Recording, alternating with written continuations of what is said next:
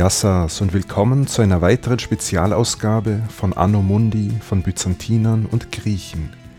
Die lieben Kollegen Daniel und Richard von Geschichten aus der Geschichte haben mich dankenswerterweise in die 400. Folge ihres Podcasts eingeladen. Und wie es sich gehört, habe ich natürlich eine Geschichte mitgebracht. Selbstverständlich mit Bezug zu Ostrom. Zu Beginn haben die beiden ein bisschen über ihr Jubiläum gesprochen und sind auf Statistiken und postalische Zuschriften eingegangen. Dieses etwas längere Intro habe ich herausgeschnitten, aber wer sich dafür interessiert, der findet die Folge in voller Länge bei Geschichten aus der Geschichte. Wer aber gleich in die Erzählung starten will, der kann hier einfach weiterhören. Viel Vergnügen. Du weißt eh, wenn du ein regelmäßiger Hörer unseres Podcasts bist, dass wir wenig kreativ sind, wenn es dann darum geht, dass die tatsächliche Geschichte erzählt wird. Und ich glaube, der Standardsatz ist immer, du hast dir hoffentlich eine Geschichte mitgebracht.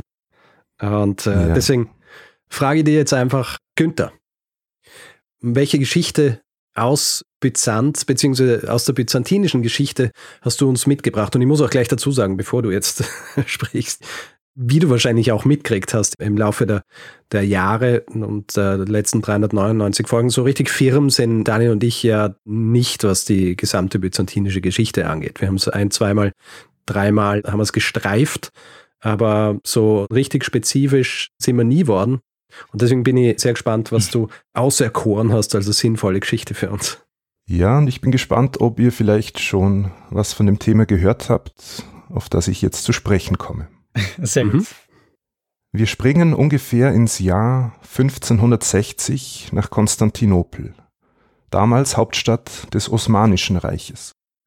Eben dort in Konstantinopel hielt sich gerade Ogier Guillain de Busbecq auf. Busbecq war ein Diplomat in Diensten des Habsburger Kaisers Ferdinands I. und er war unter anderem damit beauftragt worden, an der Hohen Pforte einen Waffenstillstand mit dem Sultan Süleyman dem Prächtigen zu verhandeln. Büsbek war aber nicht nur Gesandter und Diplomat. Er interessierte sich für viele Dinge, wie für die Kultur der Osmanen, die den Westeuropäern eher fremd war, oder für exotische Pflanzen, so dass er von seiner Reise unter anderem Tulpenzwiebeln mitbrachte, eine bis dato in Westeuropa nicht heimische Blume.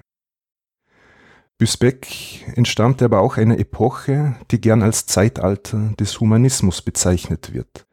In Europa bemühte man sich, Handschriften zu erwerben, die Texte aus der griechischen Antike enthielten. Und die fand man vorwiegend auf dem Gebiet, das einst zum byzantinischen bzw. oströmischen Reich gehörte, welches über viele Jahrhunderte hinweg das antike Erbe weiter tradiert hatte. So hielt Büsbeck auch Ausschau nach griechischen Handschriften und er fand in Konstantinopel einen ganz besonderen Kodex, der zwar in äußerst schlechtem Zustand war, der aber einen antiken Text des Arztes Dioskurides enthielt, mit hunderten kunstvollen Illustrationen. Dieser Kodex war im Besitz des Sohnes eines jüdischen Arztes, dem ehemaligen Leibarzt des Sultans. Der Besitzer forderte allerdings stolze 100 Golddukaten, die Büsbeck leider nicht aus seiner Portokasse zahlen konnte. Kannst du ungefähr, ich meine, 100 Golddukaten kann man sich vorstellen, ist viel Geld, aber kannst du ungefähr unsere Einschätzung geben, wie viel das tatsächlich war jetzt für jemanden, der einfach dort lebt und arbeitet? Also das ist ein Preis, den ein Normalsterblicher nicht zahlen kann. Mhm. Sehr gut. Nach seiner Rückkehr nach Österreich allerdings konnte er den Ankauf doch noch einfädeln. Im Jahr 1569 wurde der Prachtkodex angekauft, nun für Kaiser Maximilian II. Und seither befindet er sich in Wien in der Nationalbibliothek. Er ist unter dem Namen Wiener Dioskurides bekannt und erzählt zu den prachtvollsten und wertvollsten Handschriften der Welt. Wir springen ziemlich genau 400 Jahre in die Zukunft, ins Jahr 1960. Wir bleiben aber in Konstantinopel, das nun Istanbul heißt. Nun zwar nicht mehr Hauptstadt des großen Osmanischen Reiches, aber nach wie vor die größte Stadt der Republik Türkei. Es fanden im Jahr 1960 gerade Bauarbeiten statt, denn es sollte im Herzen Istanbuls unter anderem ein neues Rathaus für die Millionenmetropole entstehen.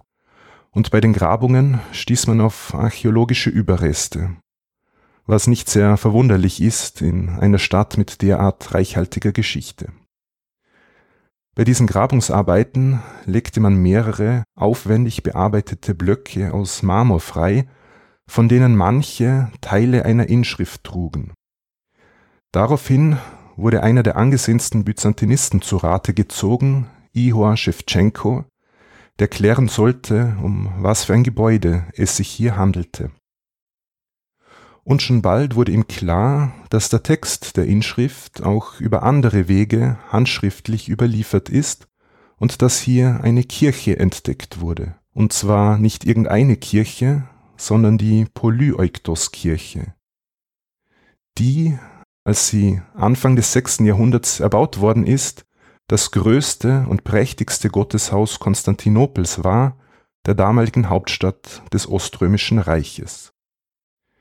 Die Geschichte, die ich euch mitgebracht habe, lieber Daniel, lieber Richard, handelt von der Person, deren Name mit diesen beiden materiellen Hinterlassenschaften, also mit dem Wiener Medizinkodex und mit der Polyeuctos-Kirche untrennbar verknüpft ist. Eine Person, die kaiserliche Abstammung war, die zu den wohlhabendsten Personen ihrer Zeit zählte und die als großzügige Mäzenin in Erscheinung trat. Ich spreche von der spätantiken, frühbyzantinischen Aristokratin Anicia Juliana. Nun die obligatorische Frage. Was wisst ihr beide über Anicia Juliana beziehungsweise über die von mir angeteaserten Themen? Richard, fang du an. Ich äh, bin völlig blank. Wie geht's dir dabei, Daniel? Ja, mir geht's, mir geht's auch so. Ich habe den Namen noch nie gehört. Sehr gut. Anicia Juliana wurde etwa im Jahr 462 in Konstantinopel geboren. Ihre Eltern waren von vornehmer Herkunft. Ihr Vater hieß Olybrius und ihre Mutter Placidia. Beim Namen Placidia dürfte aber doch etwas klingeln, oder? Mhm. Ja, ja, die Galla Placidia, da habe ich ja mal eine Folge gemacht drüber. Genau, also die Galla Placidia, über die ihr eine Folge gemacht habt, war die Urgroßmutter von Anicia Juliana um die es heute gehen soll. Mhm. Also der Name kommt öfter in der Familie vor. Anicia Juliana, die ich der Einfachheit halber nur noch Juliana nennen werde, war somit Enkelin von Kaiser Valentinian III., aber auch Urenkelin von Kaiser Theodosius II. Sie stammte also aus der valentinianisch-theodosianischen Dynastie ab die im vierten und fünften Jahrhundert über das römische Reich teils im Westen, teils im Osten herrschte. Doch als Juliana zur Welt kam, circa 462, war diese Familie nicht mehr an der Macht. Julianas Vater, Olybrius, stammte aus der einflussreichen Senatorenfamilie der Anicier und er wurde im Jahr 472 zum Augustus im Westen ernannt. Er starb aber noch im selben Jahr und er reihte sich somit ein in die Riege der glücklosen Kaiser des späten Weströmischen Reiches. Juliana, zu dem Zeitpunkt noch ein Kind, war aber mit ihrer Mutter in Konstantinopel geblieben und sie ist nicht mit in den Westen gegangen. So erlebte sie aus der sicheren Entfernung, wie es nun bald keinen eigenen Kaiser mehr für den Westen gab und wie Italien von den Truppen Odoakers und später von den Ostgoten eingenommen wurde. Juliana wuchs also in der oströmischen Hauptstadt in sehr privilegierten Verhältnissen auf, denn ihre Familie war äußerst wohlhabend. Als sie das heiratsfähige Alter erreichte, gab es Überlegungen, ihre kaiserliche Abstammung für politische Zwecke auszunützen und sie mit Theoderich dem Großen, dem König der Ostgoten, zu vermählen. Dieses Heiratsbündnis kam aber nicht zustande und Juliana ehelichte stattdessen einen gewissen Areobindus, der gotische und alanische Wurzeln hatte.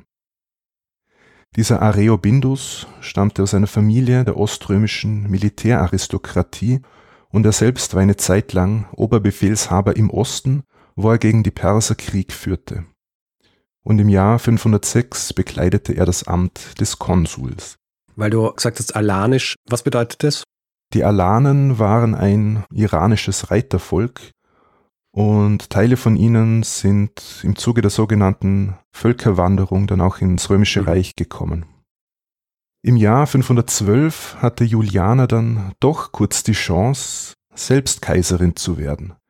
Es gab in Konstantinopel nämlich einen Aufstand gegen den damals regierenden Herrscher Anastasius I.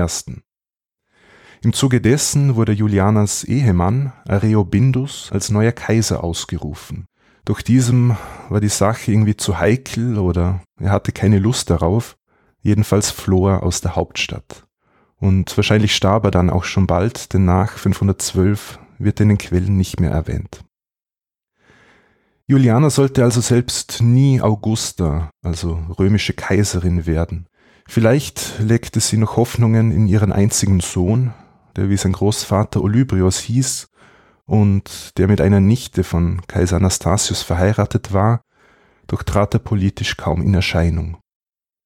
Mittlerweile zur Witwe geworden, zählte Juliana aber nichtsdestotrotz zu den angesehensten und einflussreichsten Personen im damaligen Konstantinopel.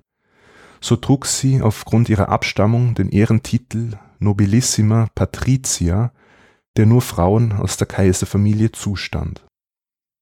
Grundlage für ihre weiteren Aktivitäten, auf die wir gleich zu sprechen kommen werden, war aber natürlich ihr materieller Wohlstand, den sie geerbt hatte, denn ihre Familie verfügte über sehr viel Landbesitz. Juliana interessierte sich unter anderem für kirchliche Angelegenheiten und theologische Diskussionen ihrer Zeit, auf die ich hier nicht im Detail eingehen kann. Jedenfalls schaltete sie sich in Verhandlungen ein, mit denen ein Kirchenschisma zwischen Konstantinopel und dem alten Rom im Jahr 519 überwunden wurde. Wofür die Nachwelt sie aber in Erinnerung behalten sollte, war ihre Tätigkeit als Stifterin mit der sie ihrer Großzügigkeit und ihrer christlichen Frömmigkeit Ausdruck verlieh. Sie setzte ihren Reichtum ein, um den Bau mehrerer Kirchen in Auftrag zu geben, darunter die in der Einleitung erwähnte Polyeuctos-Kirche, die 1960 wiederentdeckt wurde. Damit ist sie ja auch wieder sehr ähnlich der Gala Placidia, oder? Gala Placidia hat ja auch womöglich Kirchen gegründet. Genau, also das war damals üblich, also seit Konstantin dem Großen, dass vor allem Kaiser Kirchen stiften, aber dann auch die Ehefrauen von Kaisern oder eben wenn man aus der kaiserlichen Familie stammt. Das Besondere an der Anicia Juliana ist aber, dass sie eben nicht mehr einer regierenden Familie angehört. Mhm. Sie hat einfach nur so viel Geld, dass sie halt ständig stiften kann. Sie hat trotzdem so viel Geld gehabt, genau, dass sie einsetzen konnte. Also diese Kirche, die Juliana hier gestiftet hat, war dem heiligen Polyeuctos geweiht, einem römischen Soldaten und christlichen Märtyrer des dritten Jahrhunderts. Angeblich wurde diese Kirche innerhalb von drei Jahren errichtet, an einer der Hauptstraßen Konstantinopels neben dem Palast der Julianer. Das Hauptgebäude war ungefähr quadratisch mit einer Seitenlänge von circa 52 Metern. Westlich davon gab es ein Atrium mit circa 26 Metern Länge sowie einen Narthex, also einen Vorraum, über den der Hauptraum der Kirche betreten werden konnte. Es gibt Vermutungen, dass sie eine Kuppel gehabt haben könnte mit einer Höhe von circa 30 Metern, damit wäre sie architekturhistorisch gesehen ein Bindeglied zwischen den spätantiken Basilikakirchen und den Kuppelkirchen, die für Byzanz charakteristisch wurden. Da hierfür aber konkrete Beweise fehlen, bleibt das Ganze fraglich. Die Polyaktos-Kirche war also nach Fertigstellung die größte Kirche Konstantinopels, aber das war noch nicht alles. Sie war auch äußerst prunkvoll geschmückt, wie archäologische Funde zeigen. Sie war verziert mit exklusiver Ornamentik, mit Pflanzenmotiven wie Weinranken oder Palmen, aber auch mit Darstellungen von Pfauen. Die Wände waren mit Marmor dekoriert, die Decke teilweise vergoldet. Man hat auch Fragmente von Mosaiken gefunden, so soll es im Vorraum eine Darstellung der Taufe Konstantins des Großen gegeben haben. Weiters gab es Reliefplatten mit Darstellungen von Christus, der Gottesmutter sowie der Apostel. Die Polyektoskirche war so reichhaltig dekoriert, dass sie auf die Zeitgenossen einen großen Eindruck gemacht haben muss. In der Einleitung habe ich bereits erwähnt, dass man sie anhand eines Epigramms, einer Inschrift identifiziert hat. Diese Inschrift bestehend aus 76 Versen, wurde teilweise in der Kirche und teilweise außerhalb angebracht. Darin wird die kaiserliche Abstammung der Stifterin Juliana gewürdigt. Es wird ihre Urgroßmutter, Kaiserin Eudokia, erwähnt, die an derselben Stelle schon eine Kirche errichten hat lassen. Es wird auf Konstantin den Großen, den Gründer des neuen Rom, Bezug genommen sowie auf Theodosius den Großen, den Stammvater der theodosianischen Dynastie. Des Weiteren wird Juliana gepriesen für den Bau der Kirche. Zitat Ganz allein hat sie die Zeit bezwungen und die Weisheit des ruhmvollen Salomon übertroffen, indem sie eine gottaufnehmende Kirche errichtet hat, deren kunstreicher Glanz der Chariten eine Ewigkeit nicht besingen kann. Es wird also Bezug genommen auf den biblischen König Salomon, dessen Weisheit Juliana übertroffen habe. Von manchen wurde diese Stelle so interpretiert, dass ihr der Tempel in Jerusalem als Vorbild diente, dessen Pracht sie nun mit der Polyektoskirche übertroffen habe. Ob dies nun zutrifft oder nicht, sie hat hier jedenfalls für sich und auch für ihre Familie ein Monument geschaffen, denn es war nach der Fertigstellung eben das größte und prächtigste Gotteshaus Konstantinopels.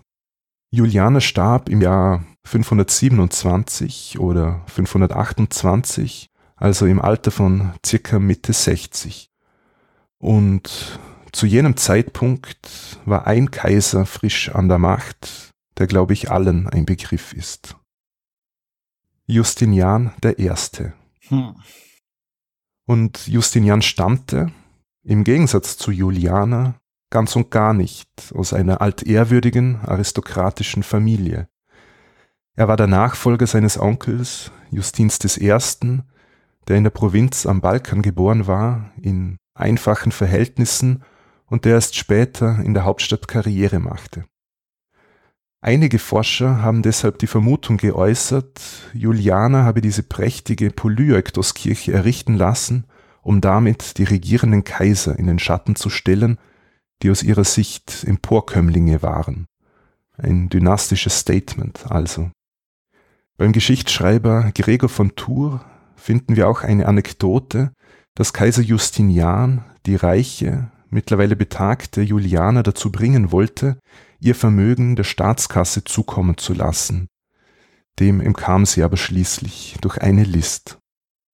Und genau dieser Logik folgend wird von manchen angenommen, dass Kaiser Justinian die nun mittlerweile verstorbene Juliana wiederum übertreffen wollte, indem er eine noch größere, eine noch imposantere Kirche erbauen ließ, nämlich die Hagia Sophia, die zwischen 532 und 537 errichtet wurde, also in etwa zehn Jahre nach der Polyektoskirche. Und weiters hat Justinian, zumindest laut dem Geschichtsschreiber Prokop, auch verfügt, dass hinkünftig Kirchen nicht mehr von Privatleuten restauriert oder erbaut werden dürfen, sondern nur mehr aus den Mitteln der Staatskasse. Wie ging es nun nach dem Tod der Julianer mit dieser Kirche weiter? In den kommenden Jahrhunderten wird die Polyektoskirche ab und an in den Quellen erwähnt, zum Beispiel im Zeremonienbuch Kaiser Konstantins VII., einer Schriftquelle des 10. Jahrhunderts. Darin wird die Route der traditionellen Ostermontagsprozession beschrieben, wobei eine von mehreren Stationen, an denen der Kaiser Halt machte, die Polyektoskirche war. Es gibt keine Hinweise darauf, dass sie jemals renoviert worden ist. Wahrscheinlich wurde sie im 11. Jahrhundert aufgegeben, weil sie schon baufällig war und irgendwann sogar einstürzte. Teile von ihr wurden anschließend für andere, neu zu errichtende Bauwerke verwendet, wie etwa im Pantokratorkloster in Konstantinopel. Und ein Ereignis sorgte dafür, dass Elemente der Polyaktoskirche eine weite Reise antraten. Und dies hat mit den Geschehnissen von 1204 zu tun. Und ihr wisst bestimmt, was im Jahr 1204 in Konstantinopel passiert ist. 1204. Richard, du weißt Du, ich ich höre hör gerade nichts, mein Mikro geht, glaube ich. Ich habe auch gerade Verbindungsprobleme. Günther, am besten sagst du es vielleicht. Naja, ihr habt auch schon eine Folge dazu gemacht. GAG 289, der vierte Kreuzzug. Ah, der vierte Kreuzzug. Hm. Okay. Genau, also im Jahr 1204 wurde Konstantinopel von den Venezianern und den fränkischen Kreuzfahrern erobert und ausgeplündert. Und Überreste der Polyaktoskirche kamen anschließend in den Westen. So stehen zum Beispiel vor dem Markusdom in Venedig zwei ihrer Säulen. Nun möchte ich zum zweiten Vermächtnis kommen, das mit Anicia Juliana in Verbindung steht und das heute wesentlich bekannter ist als die Polyaktoskirche nämlich zum Wiener Dioskurides, der prachtvollen Handschrift, die sich heute in der österreichischen Nationalbibliothek befindet, unter der Signatur Codex Medicus Graecus I. Dieser Kodex enthält 485 Blätter aus Pergament mit einem Maß von circa 30 mal 37 Zentimetern. Und warum er etwas mit Anicia Juliana zu tun hat, erfahren wir, wenn wir das Stifterporträt auf dem sechsten Blatt betrachten.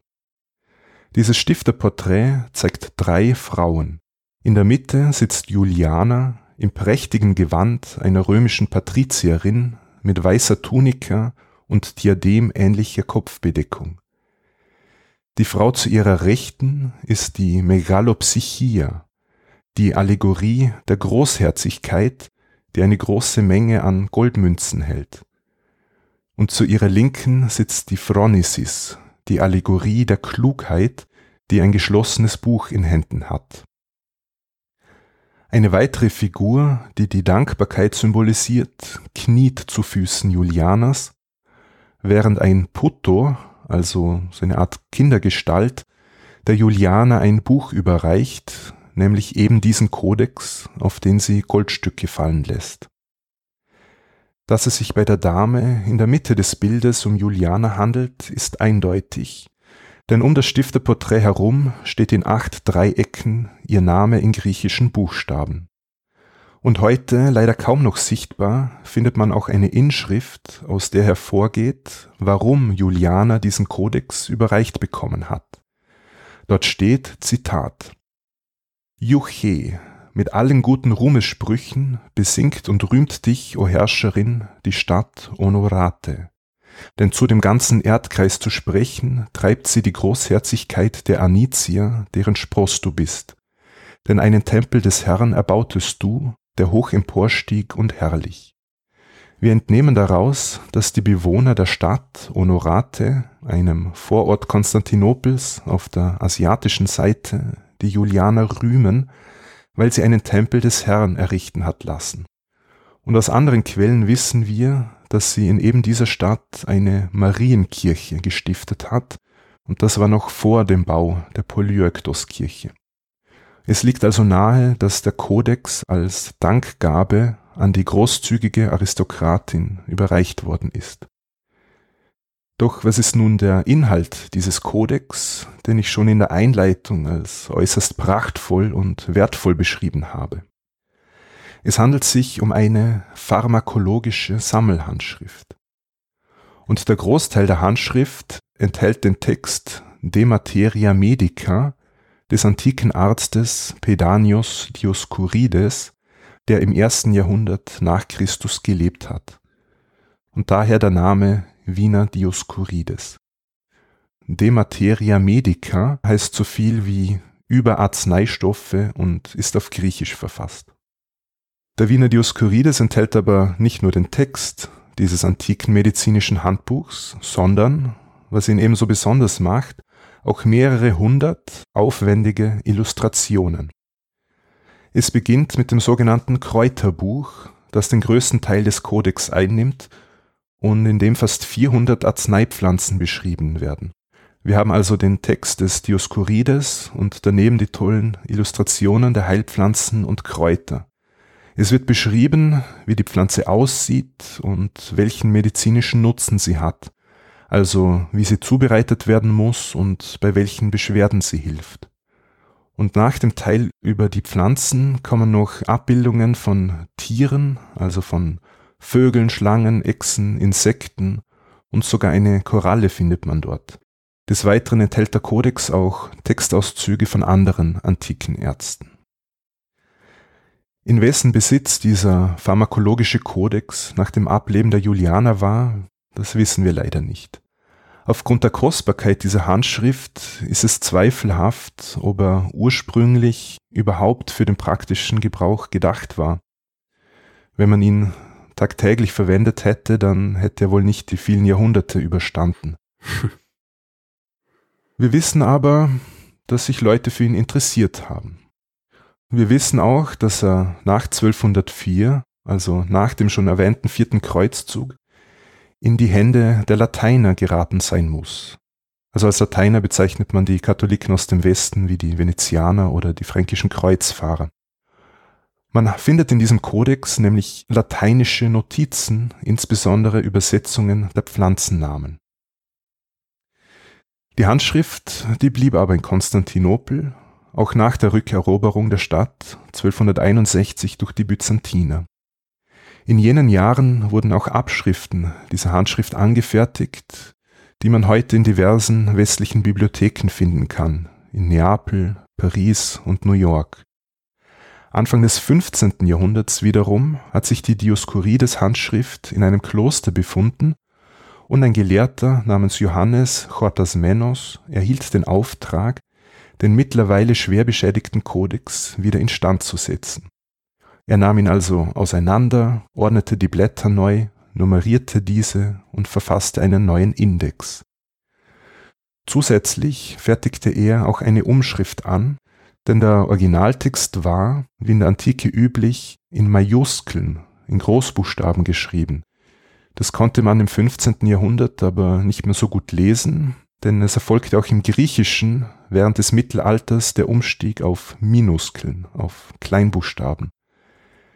Somit finden wir heute im Kodex sowohl den Originaltext in spätantiken Majuskeln als auch in der spätbyzantinischen Minuskelschrift von Johannes Chotasmenos.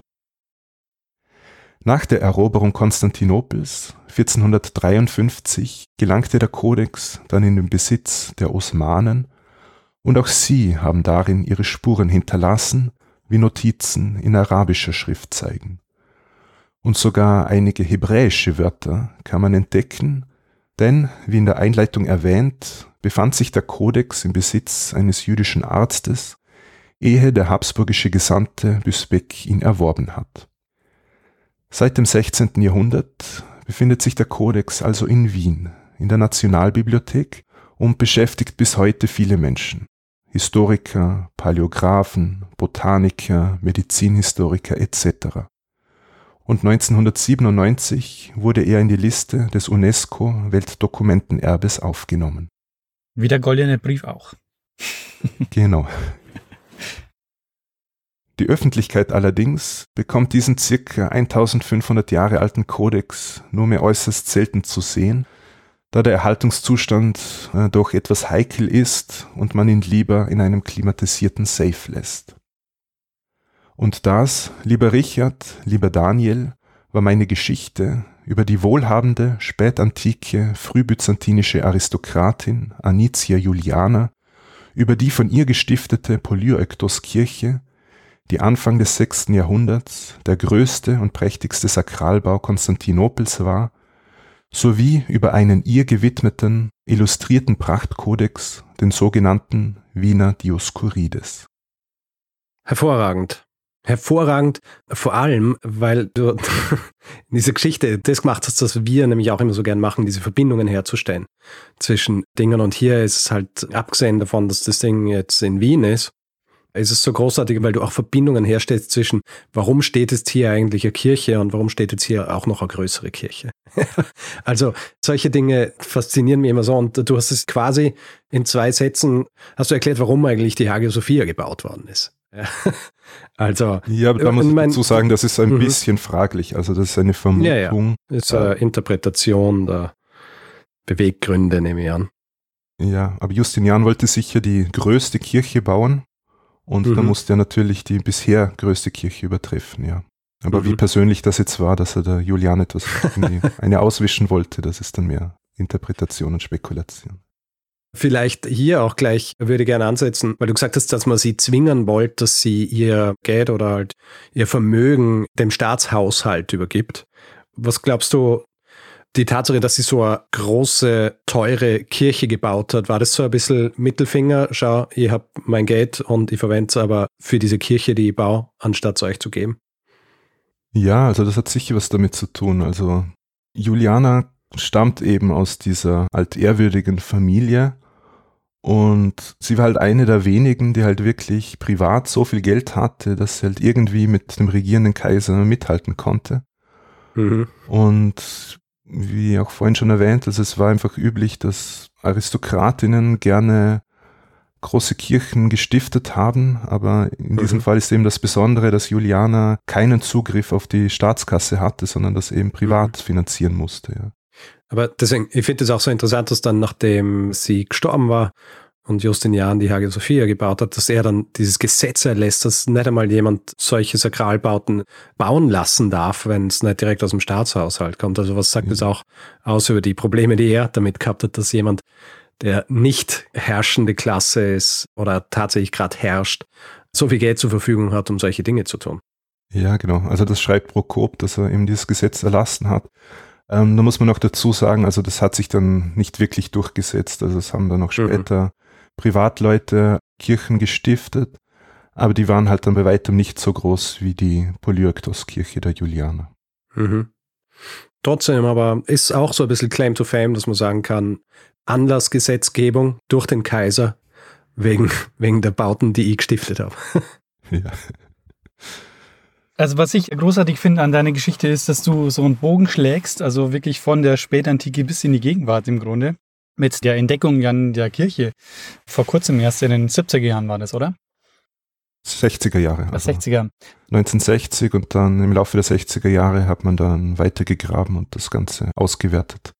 Was mich noch interessieren würde zum Wiener Dioskurides heißt das, oder? Dios Dioskurides. Dioskurides. Und zwar, du hast ja schon gesagt, als es dann der österreichische Kaiser kauft, um es dann nach Wien zu bringen, war es schon unfassbar teuer.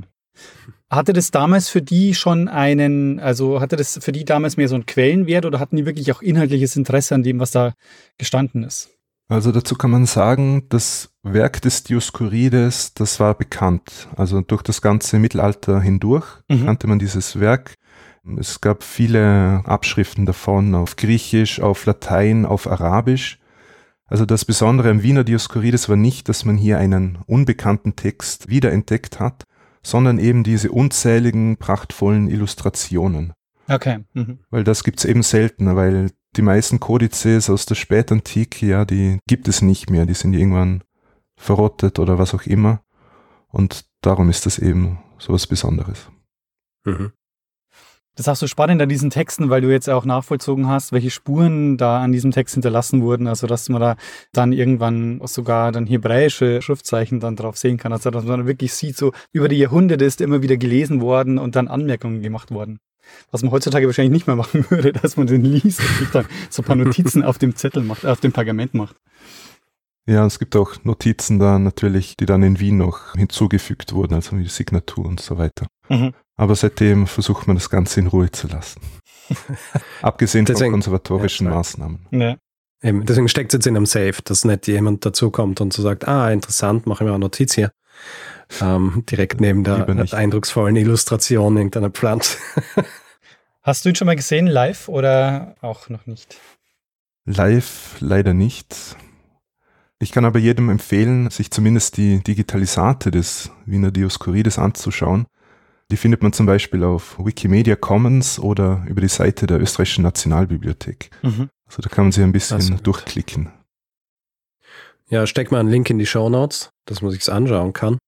Eine Sache, die ich auch so interessant finde, weil du gesagt hast, was war sie, die Ur-Urenkelin von Galla Placidia? Die Urenkelin von Galla Placidia. Ah, die Urenkelin. Hier ist auch so interessant, weil von Galla Placida gibt es ja dieses Mausoleum in Ravenna und das ist im Grunde so die letzte der letzte Bau, von dem es heißt, der von ihr gestiftet worden ist, wobei nicht einmal sicher ist, ob er tatsächlich von ihr gestiftet worden ist. Ist aber so, dafür ist sie quasi bekannt. Also wenn man heute nach irgendwie Galla Placida, die erste Assoziation ist dieses Mausoleum. Und bei deiner Protagonistin ist es eigentlich gerade umgekehrt. Also die hat auch noch so ganz anderen Wirkungsbereich gehabt und hat eine massive Kirche gebaut die irgendwie so als die wichtigste Kirche überhaupt und wird aber dann, es wird ihr dann aber erst nach diesen Ausgrabungen zugeschrieben. Also so nach also Ewigkeit. Es, es, war bekannt, dass Juliana diese Kirche gestiftet hat, also aus den Textquellen. Okay. Man hat aber nicht genau gewusst, wo sie gestanden hat. Mm, also wie gesagt, okay. sie ist irgendwann eingestürzt und teilweise abgetragen worden und dann in osmanischer Zeit hat man dann drüber gebaut. Also man hat nicht gewusst genau, wo sie gestanden hat, aber man hat gewusst, dass es sie gegeben hat und dass sie sehr prächtig gewesen sein muss. Mhm. Und seit 1960 wissen wir eben, wo sie ist und man kann auch die Mauern sich anschauen im Saracane Park in Istanbul. Aber die wertvollen Fundstücke, die hat man natürlich ins Archäologische Museum gebracht. Mhm. Ganz am Anfang, als du in deiner Einleitung davon gesprochen hast, dass hier ein Habsburger Gesandter in Konstantinopel war, der diesen Kodex kauft, das war ja zu einem Zeitpunkt, als Osmanisches Reich und Habsburger verfeindet waren. Genau deshalb war er dort in Konstantinopel. Im 16. Jahrhundert haben eben die, die Osmanen und die Habsburger äh, Kriege geführt. Die Osmanen waren expansiv unterwegs und eben um einen Waffenstillstand zu verhandeln, wurde Bisbek eben dann nach Konstantinopel mhm. geschickt. Genau deshalb. Aber Bisbeck hat das wirklich sehr ausgenützt, dass er mal dort hinreisen konnte. Ähm, er hat einen Bericht verfasst auf Latein, wo er quasi alles aufschreibt, was er, was er dort so erlebt. Also die, die Osmanen, wie sie sich anziehen, ihre Bräuche und dann auch die ganzen Pflanzen, die es in Westeuropa nicht gibt. Also dieser Bericht ist auch sehr spannend von Büsbeck, weil er das einen kleinen Einblick gibt in das Osmanische Reich des 16. Jahrhunderts und eben aus mhm. Sicht eines Mitteleuropäers, eines Habsburgers. Mhm. Also er selber stammt aus Flandern, aber war eben in den Diensten der Habsburger. Mhm. Sag mal, endet eigentlich so als Byzantinistiker die Geschichte dann mit der Eroberung des Osmanischen Reiches 1452 oder 53?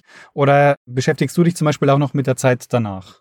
Also 1453 ist eigentlich schon ein ziemlich klares Enddatum. Es gab noch Gebiete, die äh, noch ein bisschen länger unabhängig waren, also auf der Peloponnes zum Beispiel oder das Kaiserreich Trapezunt am Schwarzen Meer, die sich ja auch auf die byzantinische Vergangenheit berufen. Aber im Grunde endet die Byzantinistik eben mit diesem Jahr 1453. Alles, was danach kommt, das wird dann dem Bereich der Neokrezistik äh, zugeordnet. Und das war in meinem Studium auch beides in einem. Also das Studium heißt Byzantinistik und Neokrezistik. Ah. Das heißt, ich habe mich auch mit der Zeit danach befasst, eben mit der Turkokratie, wie das heißt, also die osmanische Zeit, oder mit Kreta, das unter venezianischer Herrschaft war, aber mit griechischer Bevölkerungsmehrheit. Also ist es durchaus lohnend, dass man auch das Ganze ein bisschen weiter sieht und quasi auch das Erbe der Byzantiner, das, das hält sich ja weiter. Also wenn man sich zum Beispiel die orthodoxe Kirche hernimmt, wo ja immer noch der ökumenische Patriarch in Konstantinopel sitzt, etc. Mhm. Eine Sache vielleicht noch, eben wegen diesem Kodex, der da gefunden wird und der dann nach Europa gebracht wird. Das zieht sich aber eigentlich auch so ein bisschen durch die Geschichte von Byzanz. Also in Byzanz viele Dinge, die eigentlich im Rest der Welt mehr oder weniger, ähm, wie soll ich sagen, verschollen waren, dass die dort waren, übersetzt worden sind und dann im Zuge unterschiedlicher Bewegungen oder in unterschiedlicher Kontakte, die dann zwischen den Byzantiner und anderen waren, quasi jetzt nicht wiederentdeckt, aber schon auch wiederentdeckt worden sind, oder? Also dass Byzanz so ein bisschen dieser Hub war, wo vieles, was früher aufgeschrieben worden ist, sonst verloren gewesen wäre, dass das dort noch vorhanden war und dann im Zuge der Jahrhunderte wieder verteilt worden ist über den Rest Europas. Ja, genau. Also die Byzantiner haben halt weiterhin die antiken oder zumindest ausgewählte antike Texte weiter tradiert, weil die musste man ja immer wieder abschreiben, ja, weil die alten Schriften, die gehen ja irgendwann kaputt und dann sind sie unwiederbringlich verloren. Und deshalb muss man die immer wieder abschreiben, was die Byzantiner eben gemacht haben. Und in Westeuropa war es dann so, dass dann so ab der Renaissance und dann im Humanismus hat man sich wieder verstärkt für die griechische Antike, auch im Westen interessiert. Dann hat man begonnen, auch wieder Griechisch zu lernen, weil es hat da nur wenige gegeben im Westeuropa mit Griechisch Sprachkenntnissen.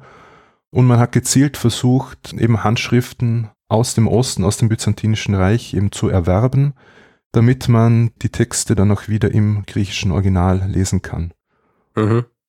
Das kommt ja auch vor in der Geschichte, die ich gemacht habe zum Kodex des Archimedes, mhm. dass der ja auch zum einen überlebt er die Antike, weil er in Byzanz auch lagert und dann überlebt er auch, weil er nochmal äh, durch diese Majuskel-Minuskel-Geschichte nochmal abgeschrieben wird. Das ist auch was, genau, was du ja, erwähnt hast in der Folge. Genau. Also es gibt zwei so Phasen, in denen sehr viel an Literatur verloren gegangen ist. Also eine Phase war die Christianisierung. Also in der christlichen Zeit hat man dann schon noch auch Texte von heidnischen Autoren weiter tradiert, aber eben nur noch ganz ausgewählte, ja. Und viele hat man dann nicht mehr abgeschrieben, das heißt, da ist viel verloren gegangen. Und ein weiterer Punkt war dann eben dieser Übergang von der Majuskel zur Minuskelschrift, wie du gesagt hast. Ja. Und das ist übrigens auch das Beispiel, was man hatte bei dem äh, Archimedes-Kodex. Da ist ja auch so, der wird irgendwann abgeschabt, weil man den für unwichtig hält und dann eben einen neuen christlichen Text darüber schreibt. Oder ein, ich glaube, das ist ein, irgendeine Art von Ja, und, und, so sind echt viele Texte, haben quasi überlebt, eben als Palimpsest, ja, wenn man einfach mhm. etwas dann darüber geschrieben hat und das dann für wichtig gehalten hat und aufgehoben hat, aber in Wirklichkeit steckt dann eigentlich darunter dann der, also für uns viel interessantere mhm. Texte. Da gibt es auch ein spannendes Projekt oder ich weiß nicht, kennt ihr das Katharinenkloster auf dem Sinai in Ägypten? Nein. Da gibt es auch eine große Bibliothek und die haben auch sehr viele Palimpseste und da hat es jetzt eben ein Forschungsprojekt gegeben, wo man eben versucht, mit speziellem Lichteinstrahlung diese ursprünglichen Texte wieder sichtbar zu machen. Und da hat man auch einige Texte quasi wiederentdeckt, die man davor nicht gekannt hat. Ah, hervorragend. Ich glaube, wir haben ja auch tatsächlich über diese Möglichkeit gesprochen, oder Daniel? Am Ende deiner Folge über das Archimedes-Palimpsest. Genau. Ähm, so, dass man im Grunde jetzt alle Manuskripte, die man hat, muss man mal röntgen oder was auch immer machen, um zu schauen, ob da nicht vielleicht noch interessantere Dinge irgendwo drunter sind. Genau. Ja. Eine Frage habe ich noch, eben um nochmal zurückzukommen auf diese Art und Weise, wie Texte in Byzanz überlebt haben und wie das dann mit der Renaissance war, dass während der Renaissance dann diese Wiederentdeckung der Antike war, basierend auf diesen Texten, die man eben vor allem dann aus Byzanz gekriegt hat. Es war ja auch in der Zwischenzeit, glaube ich, so, dass durch diese Kontakte mit der islamischen Welt hier auch Texte ausgetauscht worden sind und dann auch während der Renaissance quasi die Antike über den Umweg der islamischen Welt auch wiederentdeckt worden ist, wiederum basierend auf den Texten, die sie aus Byzanz gehabt haben. Das gab es auch, ja. Also einige Texte sind dann quasi eben über die Araber dann in den lateinischen Westen gekommen und dann vom Arabischen mhm. ins Lateinische übersetzt worden, obwohl das Original auf Griechisch war. Mhm. Ja, da fragt man sich auch, wie viel ist hier lost in translation, oder? Ja, und das, das hat dann aber auch dazu beigetragen, dass man dann doch mit der Zeit wieder das Original lesen wollte, ja, weil man sich dann eben nicht mehr sicher war durch mhm. die doppelte Übersetzung, ob das jetzt wirklich im Original dann so und so geheißen hat. Und mhm. darum wollte man dann auch wieder die griechischen Originale lesen, ja. Mhm. Aber abschließend, und ich glaube, das ist wahrscheinlich auch was, was wichtig ist, heutzutage auch immer rauszustreichen, weil die Geschichte Byzanz wird tatsächlich, habe ich das Gefühl, ein bisschen stiefkindlich behandelt, einfach auch so in der öffentlichen Wahrnehmung. Dabei ist es eine lange Geschichte und es ist vor allem eine wahnsinnig reiche Geschichte, ohne die wir heute viele der Entwicklungen, die dann in Europa stattgefunden haben, so gar nicht durchleben hätten können. Mhm. Auf was spielst du jetzt an? Na, vor allem auf diese Sammlung der unterschiedlichen Texte, die eben vornehmlich in Byzanz vorhanden waren und die ja, im Laufe der Jahrhunderte sich ja sich ausgebreitet haben auf die, auf die ganze Welt. Und ich meine, du kannst es wahrscheinlich besser einschätzen als Experte in dem Bereich, aber die Renaissance hätte wahrscheinlich so nicht stattfinden können, wenn es Byzanz in der Form nicht gegeben hätte, oder? Ja, das könnte man so sagen, ja. Also es hätte einfach viele Texte nicht gegeben, ja. Weil das Interessante ist ja auch, dass wir so das Gefühl haben, dass die Antike mit Westrom untergeht, aber die Antike in Wirklichkeit ja quasi noch weiterlebt, halt in Konstantinopel, ne? Ja, eben, also im Oströmischen Reich gab es halt diesen Bruch nicht, ja. Mhm. Nicht so wie im Westen, wo dann quasi neue Staatsformen entstanden sind. Im Osten, ja, da war das halt, ist es einfach weitergegangen. Man hat halt irgendwann zur Kenntnis genommen, es gibt keinen Kaiser mehr im Westen. Man hat halt teilweise dann noch versucht, quasi die Gebiete wieder zu erobern. Also Justinian hat das militärisch dann probiert. Das war dann nicht sonderlich nachhaltig. Einen größeren Bruch hat es dann im siebten Jahrhundert gegeben und das war dann die arabische Expansion. Ja, da sind dann viele Gebiete dann weggefallen, die, die sehr lange dann Teil des Byzantinischen Reiches waren, also Ägypten, Palästina, Syrien. Mhm. Achso, aber das ist gut, dass du das sagst, weil das habe ich, für mich ist so das Byzantinische Reich, habe ich im Kopf eigentlich nur immer die Stadt Byzanz oder eben Istanbul oder mhm. Konstantinopel. Aber in Wirklichkeit war das Oströmische Reich war ja riesig, ne? Ja, genau, das war echt riesig. Mhm ist dann ja über einige Zeit dann sehr stark geschrumpft. Also nach der arabischen Expansion und dann am Balkan hat man viele Gebiete verloren. Also es ist dann wirklich sehr, sehr klein geworden. Also so um 700. Und dann wieder hat es mal Expansionsphase gegeben, dann so um das Jahrtausend, 1000 war es dann wieder größer. Also ungefähr heutige Türkei plus Südosteuropa. Und ja, dann ist es wieder mehr geschrumpft und ganz am Schluss war es so, wie, wie du es gesagt hast, da war es eigentlich ja nicht mehr viel mehr als die Stadt Konstantinopel. Wie viele Sprachen muss man eigentlich können, so als Byzantinist? Oder was ist sinnvoll, alles zu können? Man sollte sehr sprachenaffin sein, wenn man dieses Fach also wirklich als Wissenschaft betreiben möchte. Also wir haben einerseits die Quellensprachen. Da ist es gut, wenn man Altgriechisch kann, also entweder man hat es in der Schule gelernt oder man lernt es dann an der Uni. Normalerweise lernt man dann noch Neugriechisch dazu und dann nähert man sich dann dem mittelalterlichen Griechisch, weil das ist dann also die Byzantiner haben sich zwar am Altgriechischen orientiert, aber es hat dann schon ein paar Entwicklungen gegeben, vor allem bei den bei der sogenannten volkssprachlichen Literatur, die dann schon in Richtung Neugriechisch gehen. Dann als Quellensprache ist Latein auch wichtig, vor allem halt für die spätantike Zeit, mhm. als Latein auch noch in Konstantinopel verwendet wurde und dann vor allem auch wieder später, dann wenn es mehr Kontakte zum Westen gegeben hat. Dann nach, ja, je nach Forschungsschwerpunkt, wenn man sich irgendwie für die Nachbarn der Byzantiner interessiert oder für die Beziehungen, dann können auch deren Sprachen wichtig sein, also Arabisch oder Slawisch oder Armenisch. Und dann kommen noch die Sprachen dazu, die man können muss, um die Sekundärliteratur zu lesen. Englisch, Deutsch, Französisch, Italienisch, Neugriechisch und ja, Russisch kann auch nicht schaden. Das heißt, ich meine, das, äh, es fängt an damit, dass man zuerst einmal drei unterschiedliche Versionen Griechisch können muss. und dann im Grunde alle anderen Sprachen noch dazu, wenn wir es zusammenfassen ja. wollen. Hervorragend. Wie viele von denen sprichst du tatsächlich? Naja, man muss ja nicht unbedingt sprechen können, ja. Also es reicht, okay, wenn man sie lesen arbeiten. kann, ja. Mhm. Also das, was du jetzt aufgezählt hast, da bist du firm, das kannst du? Nein, nein, nicht bei allem. Also okay. Griechisch in den verschiedensten Ausprägungen funktioniert, Latein, Französisch, Italienisch, Englisch natürlich. Russisch bemühe ich mich, aber ja. Gut, also im Grund eh das, was du gerade aufgezählt hast. Nein, kein Armenisch, kein, kein äh, Arabisch. Okay, gut. Die Nachbarländer hast du auslassen. Na, es ist echt großartig, mal so einen, einfach so einen richtigen Experten wieder in der Folge zu haben. Oh ja. Den man so grillen kann, was solche Dinge angeht. Vor allem eben auf so einem Gebiet, wo ich äh, wirklich nicht wahnsinnig viel weiß. Mhm. Finde ich hervorragend. Also vielen herzlichen Dank dafür. Günther. Du kennst unser Prozedere. Meine nächste Frage ist, hast du dieser Geschichte noch etwas hinzuzufügen? Ich würde einfach gern jeden dazu aufrufen, sich den Wiener Dioskurides mal im Internet anzuschauen und selber mal ein bisschen durchzublättern. Und sich natürlich deinen Podcast anzuhören, oder? Gerne auch, ja. Sagst vielleicht nochmal die, ich weiß nicht, ob du es vorhin genannt hast, was ist denn die URL deines Podcasts? Den findet man auf anomundi.eu. Anomundi zusammengeschrieben. Und wenn man Anomundi, wo auch immer man seine Podcasts hört, eingibt, findet man dich auch. Genau, ja. Hervorragend. Gut, wenn du dem Ganzen nichts mehr hinzuzufügen hast, die Frage, die Frage der Literatur, die du verwendet hast, frage jetzt nicht, weil du bist Experte und hast wahrscheinlich jegliche Literatur, die es gibt zu diesem Thema, verwendet. Ja, also die einzige umfassende Darstellung zu Anicia Juliana, die liegt leider nur auf Italienisch vor.